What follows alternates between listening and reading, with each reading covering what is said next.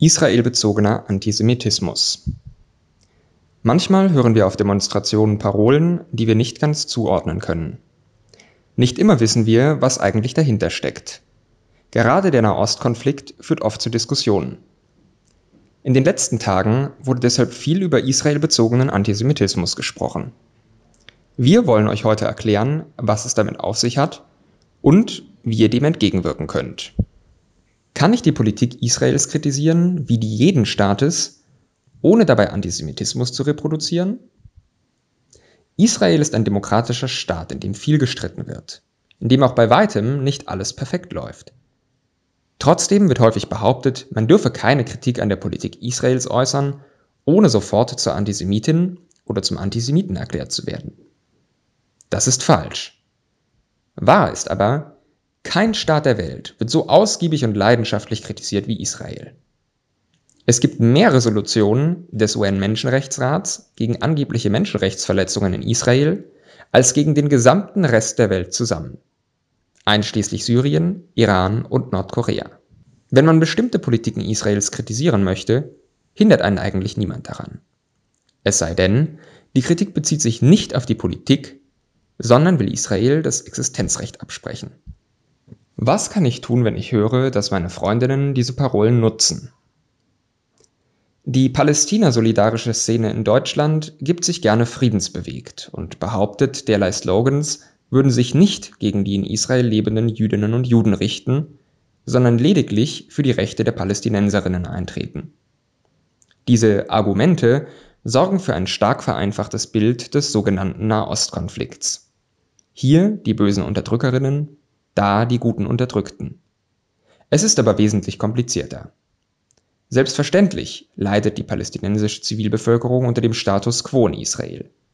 Allerdings nicht nur unter den besetzten Gebieten und den israelischen Sicherheitsmaßnahmen, sondern auch unter der Herrschaft der Hamas im Gazastreifen und der Diktatur der Fatah im Westjordanland.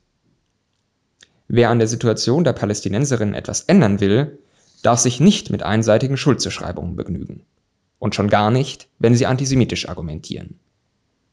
Man kann seinen Freundinnen also erklären, dass es ein sehr komplexer Konflikt ist, für den es im Moment keine einfache Lösung gibt.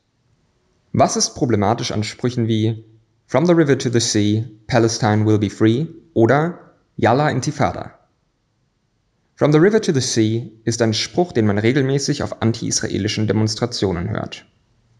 Er impliziert die Vernichtung Israels, Palästina soll vom Jordan bis zum Mittelmeer reichen, also dem Gebiet, in dem heute Israel liegt.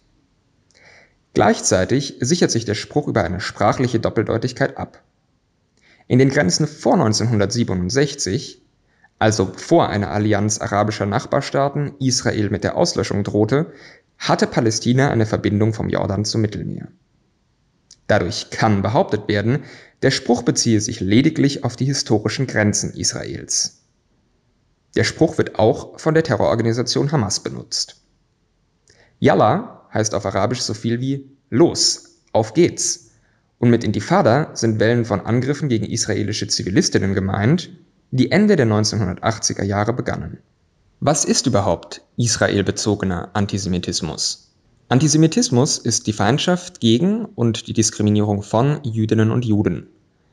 Israelbezogener Antisemitismus ist eine besondere Form davon. Sie ist im Moment sehr verbreitet. Hierbei werden uralte antisemitische Bilder aufgerufen. Zum Beispiel, dass jüdische Menschen nicht fähig wären, eine richtige Nation zu gründen oder dass sie Kinder ermorden würden. Anstelle von Jüdinnen und Juden wird dann meist Israel gesagt. Es gab zum Beispiel den antisemitischen Spruch, die Juden sind unser Unglück. Die Neonazi-Partei Die Rechte machte daraus den Wahlkampfslogan Israel ist unser Unglück. Israel-bezogener Antisemitismus fängt dort an, wo Israel dämonisiert, delegitimiert oder an Doppelstandards gemessen wird, die an keinen anderen Staat angelegt werden